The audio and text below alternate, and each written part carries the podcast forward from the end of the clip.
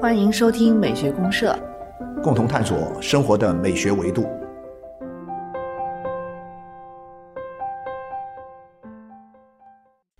的听众朋友，大家好，我是生活美学观察家小明老师。我是可可老师，欢迎大好，家。欢迎大家。嗯，可可老师，我最近有看你的朋友圈，啊，是看朋友圈是吧？对我注意到您最近好像嗯看了一本有关这个哲学方面的书，我时不时会看看哲学的书。哎呀，对对对，对好高深。也没有没有没有，因为我因为去年有事儿，去好像是去年年底还是今年年初的时候，有一个事儿好像还挺轰动的啊啊，就是这个说是哪哪个城市有一个农民工，他在读海德格哦，尔。读海德格尔，对我其实看到这个事儿之后，我就有点受刺激了。我说，海德格尔，我很早就想看，我一直想看海德格尔，但是呢，不是也经常看不懂嘛，看不懂经常就半途而废，啊，看了一点儿又看不下去了，跟我一样啊。啊，跟你一样是吧？你看海德格尔看不下去，我可以看点别的我看得下去的呀，啊所以我就会哎时不时会看一看哲学书。哎我觉得看完哲学书之后，人的感觉特别好。啊，对，我看您发了一个一个就是评论，啊哎，那评论非常好，对对对对对，然后他们很多人都会就借此就会去，哎，在我的一些朋友当中，我有偶尔会聊到一些跟哲学有关的话题，注意到这里面有一个说法，我觉得蛮有意思。我最近看到的几本书里面谈到的这个关于哲学的问题的时候，他谈到了一个哲学的青春气质问题。啊啊，就是这个青春气质大概是怎么说呢？哎，说的很有趣哈，我我我给大家念一下他这个说法啊。这本书，这本书呢是一本，它其实不是一本哲学书，嗯啊，它是一本文化文化史的一本书，它专门研研究年龄的文化史。啊，年龄文化史对对对，哎，它的名字叫什么？叫我们为什么膜拜青春啊，就是青春这个年龄段啊？它特别让人。啊，顶礼膜拜啊，大家都很崇拜青春嘛。啊你别的不说，至少我发现现在那些做买卖的、做搞商业的啊商家，一天到晚的盯着我们的年轻人，什么、说现在九零后都已经不都太老了，要现在要零零后啊，是我们的主力，因为他们身上有什么人生的硬通货啊，啊就是叫什么青春，就是他们人年龄年龄对，然后呢，这本书里面写了一句话很有意思，我就和很多朋友一起分享一下。他说：“一个没有在年轻时爱上哲学的人，嗯，不大可能会在人生晚期用得着它。”啊，然后他又说，其实年轻时爱上过哲学的人中间，晚年会用得着哲学的也只占很少数。啊，那我就说这个话题本身就是说，哎呀，年轻跟哲学这两个之间的关系，我就很有意思。就很感兴趣。因为我现在也不年轻了，所以说 我现在看哲学的时候，我就很心里就咯噔一下，我想，哎呀，完了。我都这么大年龄了，如果这个哲学是一门这个充满着青春气息的一门学问的话，嗯，那我这么大年纪再去看哲学史就没啥用了，因为我已经老气横秋了。没有，您曾经年轻过，啊，曾经也曾经在青春的时候看过哲学。对对对对，哎，我想哎呀，原来我觉得我现在的人生还挺 OK 的，你知道吗？那为什么呢？我就会想找原因嘛。追溯一下其中可能有一个很重要的原因就是什么？就是我年轻的时候曾经爱上过哲学，啊，然后后来呢也一直爱着哲学。所以呢，我觉得那我的人生就变得特别有意思哈，然后我自己觉得还挺满意。对，我觉得，我觉得这个话题咱们可以聊哎，聊。咱们聊聊聊哲学和青春的关对系啊。哲学和青春，因为您觉不觉得，就通常我们讲哲学这个问题的时候，很多人都会觉得，啊，它是应该是一个，可能我们有一定的人生经验和沉淀之后，对，对啊，对你再来说，你你既然有了这么多的这个人生阅历了，你再来聊哲学，对哲学对对这么高深的东西，没错没错。对你没有人生阅历，你好像都很苍白，对，但实际上并不会如好像。不是这样。所以你看，我这个写出来之后，有一个这个啊嗯是剑桥大学的这个博士生啊啊，年轻的博士，呃，看了这段我引述的这段，然后看到我一些关于哲学和青春的关系的我的一些感受以后，他说，哎，说的挺好。他这样说，我可以念一下哈。认为需要人生阅历才能够读懂哲学，这是对哲学的最大的误解。哦，你看看，就我们很多人都有这个都有这个误解，觉得说没有人生阅历，你读什么哲学啊？呃，你读哲学你肯定也读不懂。对，但是呢，这话反过来说，如果说刚才这句话是有问题的话，那么它的问题出在哪里呢？出在另外一个层面上，也就是说，如果你不读哲学，你的年轻时候没读哲学，然后你由此而成长，而不断长大的这个人生，嗯，它所积累的东西，又有多少意义呢？所以就这样的人生是不值得过的。就不值得过。所以说，我们就想到 苏格拉底的啊，想到苏格拉底说的那句话叫什么啊？未经审视的人生是不不值得过过的。对对，其实我很同意您刚才念的那个，就是您那个朋友友句话。的那句话对，我觉得哲学真的是一项属于青春的一个应该去做的事情。对对对，所以我觉得聊这个话题可能还有有一点难度哈，因为确确实实就像我这朋友说的这样的，因为大家一直有这个误解，啊，觉得说人要有了足够的阅历，然后呢才能去学哲学嗯啊，这样的话才能够读懂哲学。也正好反过来讲，很多人因为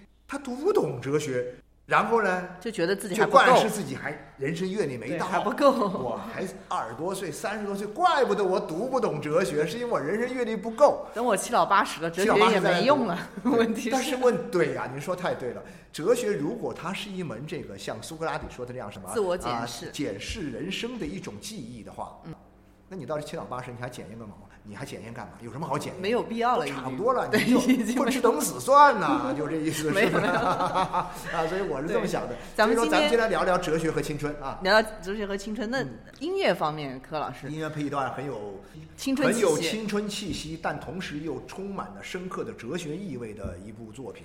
啊，贝多芬的啊钢琴奏鸣曲第二十三钢琴奏鸣曲，哦叫热情情，热情，热情。啊，热情青春需要热情。青春，青春它本身就是一个热情，但只是说大家觉得说青春的热情里面没有哲学，但其实我告诉你，贝多芬就告诉啊。你，我们讲的青春燃烧的那个热情里面，其实有相当多的就是什么哲学。啊，它燃烧的是哲学啊，有理性的东西，有各种各样的这样一种哲学的因素在里面，燃料在里面燃烧。这样的话呢，哲学的燃料越足，嗯，你这燃烧出来的热情的火焰就越高。对，因啊为青春的时期其实不仅是要盲目的去激情，你其实很多时候你还需要建构一个世界观我。们很多人以为激情就是什么，就是你的荷尔蒙随便飙啊啊，就是你们就是那种本能似的。我们看青春总是觉得说青春是一种本能的东西，但是你发现真正美的青春，呃，不是这样的。那咱们先先听一下这个呃热情奏鸣曲的这个开头这一小段哈。对对对，我们听听一下音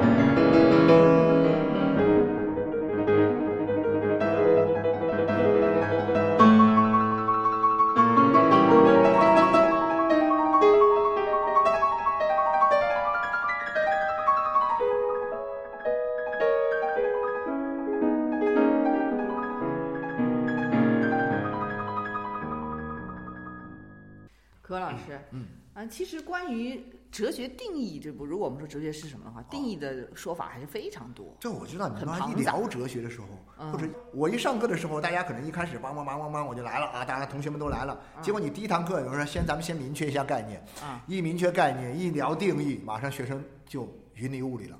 对啊，就懵了。但其实有些东西呢，我也，比如说关于哲学，哲学有有多少个定义和概念？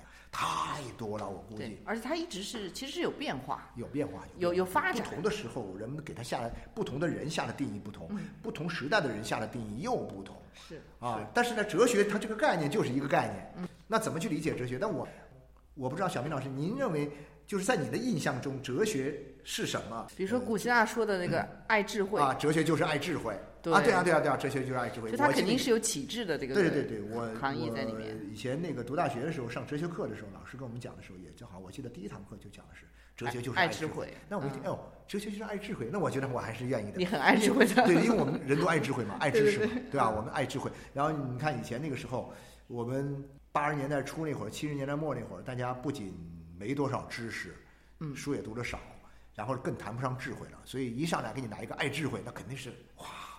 很有这个 提升了啊，对，很有这个提升的功效。然后呢，我们就会心向往之嘛，就会有这种感觉。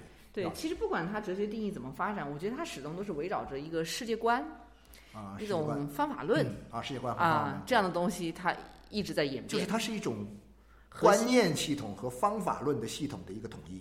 就是哲学里面它包含着一套的这个嗯一套观念，这套观念就是我们讲的价值观。价值呃，这种所谓的价值观，我认为它可能包括几种类型的东西哈。你比如说，嗯呃，是非，嗯是非是什么呢？就是什么这东西是什么，它不是什么。嗯。还有呢，呃善恶，善恶应该也是善恶也是。嗯。然后呢，包括什么呢？包括美美丑也是。嗯所以呢，是非它实际上是一个认识论的问题。嗯啊，我们怎么样就真真实的、更好的、准确的认识这个世界的真理？还有呢，就是说这个叫什么？这个善恶吗呃，呃善和恶，它是个伦理学的东西。伦理学的东西跟认识论的东西呢，可能又有一定的关联，但又不完全一样。有些东西可能的重叠，对，呃，它是假的，但是又是善的。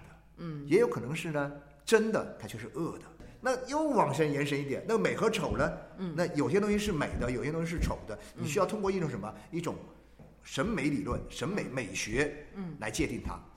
我们讲的这种所谓的价值价值观的体系里面，嗯，实际上是包含了这几块嘛。所以说，康德最后的三大哲学、三大批判，对，纯粹理性批判、这个实践理性批判和判断力批判，基本上就是解决这三三个问题。就是把它建构出来。一个的得你搞清楚什么东西是真的，你搞清楚什么东西是善的，你搞清楚什么东西是美的。在西方哲学史上，嗯追溯到最早的一批哲学家，无非就是这几个嘛，三个嘛，哈，苏格拉底啊、柏拉图啊和这个亚里士多德。对，那么苏格拉底他的一种哲学，他不，但苏格拉底他本身不写书的，都是在柏拉图的这些对话里面。但是后来呢，出现了一个就是柏拉图的学生，就是亚里士多德啊，那就是到了一个开始去建立一个庞大的这样一个哲学学科体系体系。那他在文本上开始有了一种所谓的我们后来看到的一种哲学的相对比较标准的一种文本。是，它不像柏拉图的文本，柏拉图文本全是对话，嗯，跟看戏一样。我有时候经常看柏拉图的那个哲学的时候呢，我会有一种感觉的，我就像读剧本儿一样。你可以把它当成一个剧本儿在你一句我一句，你一句啊，我你一句我一句，但它那不是你一句，是你一段我一段你一段我一段，中间会穿插一些这个过渡性的这样一种寒暄呐、什么话题的由头的这种呃搭建哈、但事实上呢，就是说我们来讨论这个哲学问题啊，其实看上去呢，和我们今天人的这个生活啊，大多数人的生活其实是表面上是没什么太直接的关系的。看起来是有距离的。有相当大的距离。嗯，而正因为这个哲学有相当大的距离，正是因为有这种距离，所以我们才需要哲学，嗯，因为我们需要在生活中就是有一点这种见你的效果。有一种建立效果。就说你生活真的是像一个洪流一样，你别扎进去，一头扎进去，一头扎进去就淹下去，沉没在里面，就淹没在其中，淹没在其中。所以有时候你得从水里浮出来，你得抽身。抽身，然后你还得从水里面呢，不仅在水里面浮出来，你还得时不时上岸，坐在岸上去观看它一下。对，需要去关照。啊，去琢磨琢磨。嗯所以我觉得就是说，这个里面哲学讲的这个爱智慧，哲学和生活的一种距离感。嗯，我们今天很多人你知道吗？就是说这事儿麻烦在哪里？他为什么拒绝哲学？拒绝哲学的一个很重要的原因，是因为他觉得没哲学没啥用，对不对？嗯，他虽然啊从这个呃社会功利的角度，社会功利的角度是确实没啥用，所以很多的我看一些搞哲学的人，特别是我有有几个这个教哲学的朋友哈，哎呀，他是费尽脑筋，这个绞尽脑汁儿，就是想要告诉别人，其实哲学很有用。是那我跟他说，我说你不就跟他说哲学没用，不就完事儿了吗？他说哲学没用，那些人就不理呀，就不不学呀。我写的书，他们那个写书嘛，他们写的哲学书，那他们就不买呀。啊，哎，就是一定要把那个哲学落到你的日常生活中去，对对对，他就想想尽各种办法。让你感觉它其实是有用。对啊，你包括像很很多年前，以前我记得那时候八十年代初的时候，我还读过一本，呃，马克思主义哲学家，就是一个云南腾冲那边的一个人，呃，叫艾思奇，啊，他写过一本《大众哲学》。我很早看这本书啊，我也看过这本书。他就告为什么给他是写给大众的一本哲学书，告诉你们哲学的那些东西怎么样运用到生活当中，可以帮你解决生活中的很多的问题。嗯嗯，似乎哲学其实是挺有用的，但在那今天问题在哪里呢？问题在于这件事儿呢都被免掉了。也就是说，你不我们要解决生活的问题呢，很多时候我们不用自己去看哲学书，别人已经帮我们解决了这个问题了。那些商家也好啊，那些这个呃这个做传播的也好啊，他们帮你解决了这个问题，以至于让你去读哲学书，读这种类似大众哲学书，通过哲学去解决我们生活中的很多具体问题，去寻找一些这个具体方法的这个步骤，我们现在都省省掉了，嗯，人都给你现成儿的了其实不光是这个步骤省掉了，就是现在很多事情呢，它其实已经越来越便捷了，啊，对就，看方便，看似便捷了，但实际上它省掉了很多你的路径的东西，嗯你也就省掉了思考。你就不用思考，你不用琢磨了，对对对，所以我们说嗯现在、现在就是你越来越感觉时代的这种洪流的这种裹挟性是更大。对，那你去网上买个东西，你说我，你有没有选择困难症啊？我觉得没有，为什么没有呢？大算法已经帮你算好了，对，他都这个最适合你，他都知道你的所所思所想。所思所想那种东西，他了解的一清二楚，比我自己还更知道自己，他都替你想好了，你就你就当一个脑残买家就行了，对他都给你推送了这样一个东西，你就买，绝对没错呀。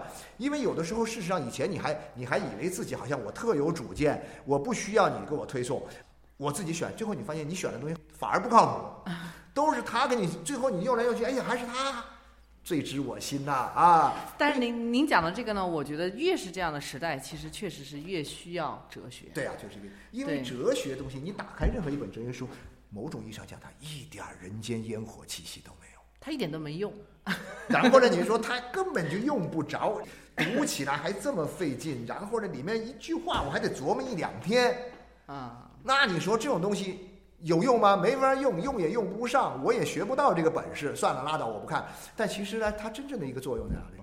它让我们能够跟这个社会的这样一种喧嚣的东西，跟这个社会的这种哇闹腾腾的这些各种各样的这个算法、聪明劲儿啊，嗯，跟他们保持一点点距离。对，就是给自己一个自我检视的一个机会。对对对，然后呢，你我拉开了距离之后，我可以站在我的哲学给我提供的一个视点当中，来看，我再来看这些东西，我一而再再而三的，我不停的去这样学，我不停的这样去看，嗯，这样去思考，然后我就会养成一种我自己独立思考的一种习惯。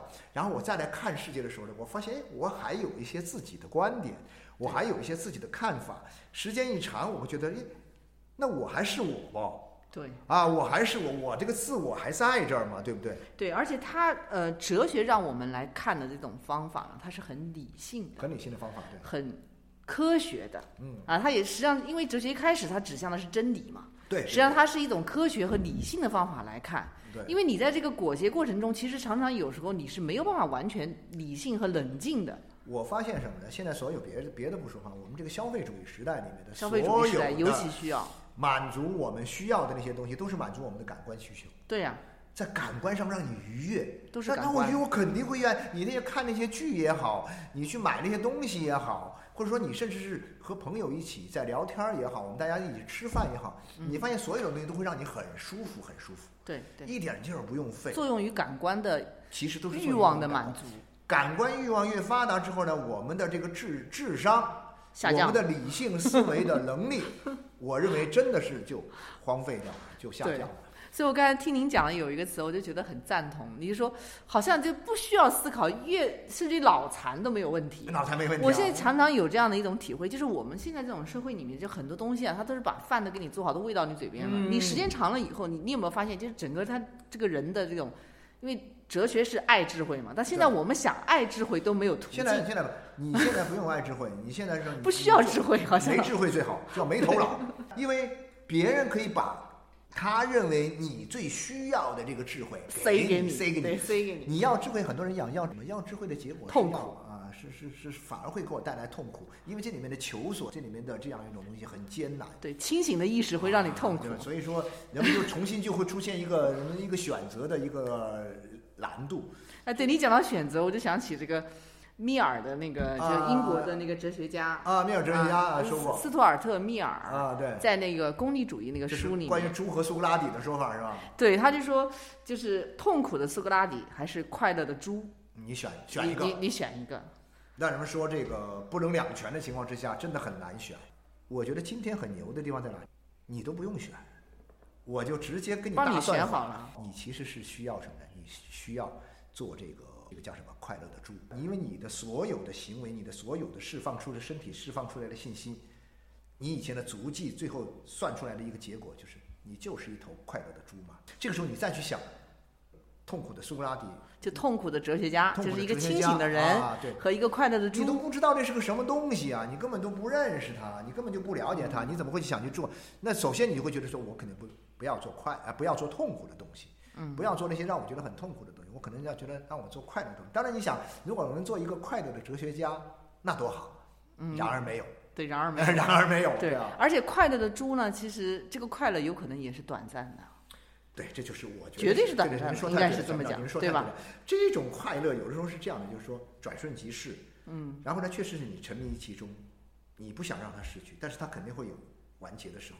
你完结的时候呢，你就会陷入到空虚，对，空虚空虚寂寞冷啊，我们说，你就会陷入空虚。但是没关系，你只要给点钱，人们又会填填充你的空虚，用新的快乐来填充你的空虚，然后你就这样无限的这样一种延续下去，叫可持续性快乐。好，叫这种可持续性快乐，最后完了之后呢，等到你也消，你已经失去了享受这种快乐能力的时候。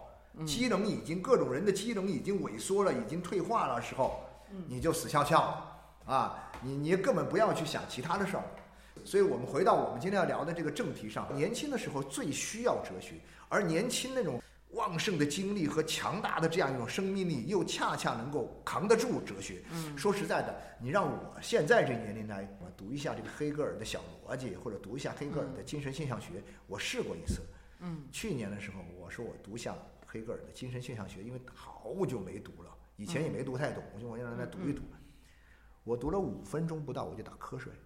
啊，但是你知道吗？我记得我以前我二十多岁的时候，我读一个上午，越读越来劲，但是其实也是越读越困惑哈。但是我我精力好啊，我精气神足啊，啊，然后我对这个世界充满了好奇心，就像那个谁说的，柏拉图说什么，哲学就是一种惊奇啊，惊奇，对。就是一种好奇心嘛。他其实，嗯、柯老师，因为我们都多多少读了一些哲学书哈、啊其实我们都有这种感觉，就是真的是要有一种很旺盛的求知欲，才能读得下去。这就是人的生命欲望啊。所以就是年轻的时候是很符生命合，欲望最强的时候，什么？就是年青春这个时候对，是很符合。啊，是最强的时候。对，然后，然后第二个方面呢，其实我还是想嗯补充讲一下，刚才我们不是聊到这个快乐的猪的问题啊快乐的猪或者是一个痛苦的哲学家的问题。其实这个问题的本源也在于这个，就是我们对哲学认知的一个感觉，就嗯哲学它其实很多时候它最重要的一个指导是对自我的一个确定。嗯，这也同样是需要我们在青春期解决的一个问题。就人在年轻的时候，其实就要慢慢的就是要建构一个自己的一个类一个一个自我世界了嘛。对对对其实就是认识我自己嘛。对对对，我是谁的问题对对对。那这个问题也是你需要到年轻的时候，你不能等到七老八十了你才开始认识你自己。那这个就没用了，没用了。你认识你自己，我认识他干嘛？反正我都半截入土了，我还认识干嘛？但是所以说，我讲为什么我反复强调说，一爱哲学是越早开始爱越好。对，因为这个里面其实还有一个逻辑哈。你比如说这个快乐的猪，嗯这快乐的猪这个快乐是建立在你对猪的这个认知的基础之上。对呀、就是说，我们为什为什么说是一种自我确定性呢？就是嗯哲学帮助你确定自我嘛。嗯如果你对你的自我的确定性就是就是猪，嗯那你肯定是快乐的。啊，对对对。但是如果你你是对这个自我你确定你是一个人，很多人不快乐，是因为他连自己是不是猪他都不知道。不知道，对，有可能，或者说他一旦知道了，哦，他只有把自己确定为猪，那他才快乐，那他又不快乐了，啊，对对对对，他就失去了快乐。是个悖论，你发现是个悖论他就失去了快乐。拆解，对对。那然后他就开始转向一种清醒，一种启蒙，就开始痛苦，对。这就是变成了一个痛苦的哲学家。所以你理解，这就是人的宿命就是这样的，所以你就理解为什么说在古希腊的这个德尔菲神庙那儿有三句真言嘛。啊，德尔菲神谕。啊，德尔菲那个有神，就是那个上面的三句真言就是神谕。嗯这三句神谕的第一句叫就认识你自己，对认认识你自己，认识你自己的一个最好的途径就是什么呢？就是哲学对，就是哲学。啊，哲学。其实哲学是用来解释人生的，对是用来解释我们人生生命的价值的。然后那个谁，那个叫什么加缪，也后来说过一句这个反面说了一句话，啊，说哲学的终极问题就是自杀的问题，就是自杀的问题，对吧？是吧？您这句话肯定那是很熟的嘛。对对对大家说啊，自杀这个糟糕，哲学是让人自，但其实它是反过来说的，说的什么？哲学就是一个怎么样求生的问题。对，就是说你解决了哲学问题，你就明白你为什么要活着。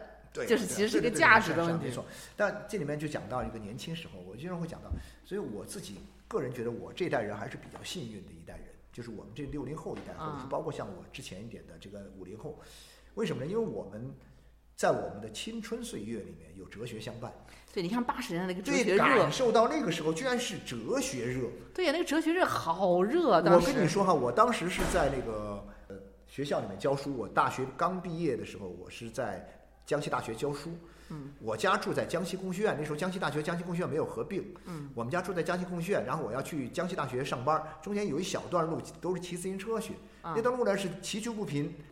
那有时候有一次我印象很深，什么呢？就是说那个突然一下扎了一个钉子，把我胎给车胎给扎了车。胎爆了，车啊胎爆了，然后呢，我就到那个校门口旁边有一个这个修车的一个小伙子，嗯他正好在那看书，啊，然后我车推过去呢，他就把书，他也没有把它合起来，他就把它扣在那边上那个工具箱上面，我就瞥了一眼，一看尼采不是卡希尔的人论，哦，这是一九八六年的事儿还是八几年的事儿？卡希尔的人论，好家伙，是符号哲学家。对对对对，他的一本《人论》在那个时代，八五八六年左右，成为一个全国的畅销书。火的一本很多年以后，我来广州了哈，啊。我也修过一次自行车。我发现那个修车的那个小伙子，他也在看书，啊。看的书什么？是《股神三十六招》，社会变化很，社会变化吧？但是股神三十六招，但我就会讲到这一点，我就恰恰是这样的，我就说，今天这个年轻人看的这个《股神三十六招》这种书，我们今天这个时代，就是我们的人所有的人都陷入到一种工具主义的状态里面。功利功利主义和工具主义的这样一种状态中对，对什么东西的价值的认定，都看它是不是作为一个工具能起到什么样的功效，嗯，对吧？啊，你比如说这个，你说这本书你要不要读？它能不能让我致富啊？嗯，它能让我致富，我就读它。然后呢，这本书为什么这本书能不能让我搞定我的这个对象？对啊，恋爱秘籍，啊就这有没有用类似于像这种，就它总要管用。对有没有用？还有些人说，啊，我们不能只关注这种小用，我们要关注大用，大用还是用啊。所以我经常就会讲，我们以前也聊过这个话题。对，所以你看啊中国的很多哲学书，它卖的好的全是那些谋权谋，啊，对啊，这种最攻攻略啊、谋略对，最后就会变成那个厚黑学什么的这套东西，对对什么做人的那些啦，再就是那种。谋啊，再就是那官场啊，就是人际场啊，那种很复杂的，就上升到那种层面上的一些哲学的东西，那个很受欢迎。那都是哲学的这样一种这个谋略化的东西哈。哲学功利主义，哲学功利主义，觉得你说太对了。哲学功利主义，那你说这个当年这个叫什么？苏格拉底那个时代，柏拉图他们那个时代哈，就说那种哲学是什么呢？我就感觉到他是一个敞开的心扉，就是哲学里面呢，什么有一种非常开阔的视野。当你和这个世界抽身出来，你有了一个自己观察这个世界、观察自我的一种角度，角度和一个视野之后，而且呢，这些所有的视野的东西，它不关乎那些具体的公用目的，会让你这个人呢变得没有那么的张牙舞爪，嗯，它能让你看得更远一点，能够来给你打开一个更大的视野，多思考一些没有用的事儿，然后最后你发现你就能够做最有用的事儿。对，而且这个里面它其实有一点很可贵的，就是说，嗯，不是那么的随波逐流，你可能会有一点批判精神，因为你跳脱出来之后，你再看，你就会跟别人的思考不一样。对啊，对啊，因为你平时被被裹挟着，你根本就没有办法去形成自己的独立的想法，对对对对，对这个很可怕的。所以我就讲嘛，你年轻年轻人呀，年轻人最重要的东西呢，就是就是要批判，要反思，要反思，呃，就是要各种批判。要有一个我们今天的姿态对吧我觉得我们今天的年轻人变得根本就不反思的原因是因为什么？因为他们以前没学过哲学，或者他们现在二十多岁那些年轻人，他们在十七八岁就读大学的时候，他们没有去看哲学书。对他们说那个古希腊不是就说到一个嘛，这种自我检视的啊，培养哲学精神的年龄是十六岁到三十岁。十六到三起对最好从十六岁开始，对，到三十岁啊，这是告一告一段落。相当于我们的高中生到大学。呃高中生到大学刚刚出来工作一段时间，年轻的时候读哲学是非常重要的。对，在哲学中释放你的青春。释放你的青春热情啊啊！对，没错没错。然后这里面的话呢，你就说你变成一个很有哲学气质的人啊，那么这样的话就完全不一样了。就我就会想起那个什么，呃，我们每年到高考的时候，啊，大家都做了一些语文题哈，呃，做了一些作文题的时候，很多就会说拿出法国的那些啊。会考、高中生会考的考大学时候的这个卷子，啊，人家那个卷子考的是什么？都是对培根的这个某个学问的一个观点的一个看法。什么笛卡尔啊，对笛卡尔的这个“我思故我在”的这么一个这个这个讨论，你你的理解，对，哎呀，霍布斯的这样一种这个列维坦，你是怎么认？哎，天哪，我他们在高中阶段都要呃都学过的呀对都要思考这个然后。我看那个侯麦有一个电影，他们也有一个主人公是、啊是中学的女哲学老师，他就讲讲到在这个他们的中学里面，那些中学生们嗯，怎么样喜欢哲学，他们要比谁的哲学好，谁的数学好。其实它是体现了一个人的思考的维度。对对对，对，所以我我我也是非常赞同，在高中阶段就就开始读哲学，就开始读哲学，然后慢慢建构进入到大。学，再到一个阶段，对，建啊构世界观，这个是非常对非常必要的啊。我们这个就是，今呃天咱们就已经聊了这么多哈，对，聊的我们这个感觉突然一下回到了青春一样啊。对对对，我们这个就是假装青春一把，嗯然后感受一下哲学的热情。嗯，那我们最后把把这贝多芬的个这个高潮的这个高潮部分啊，嗯。热情奏鸣曲，热情。啊对啊，那个释放一下，彻底释放一下。好嘞，那就这样哈好，哎谢谢大家。谢谢大家，嗯，再见。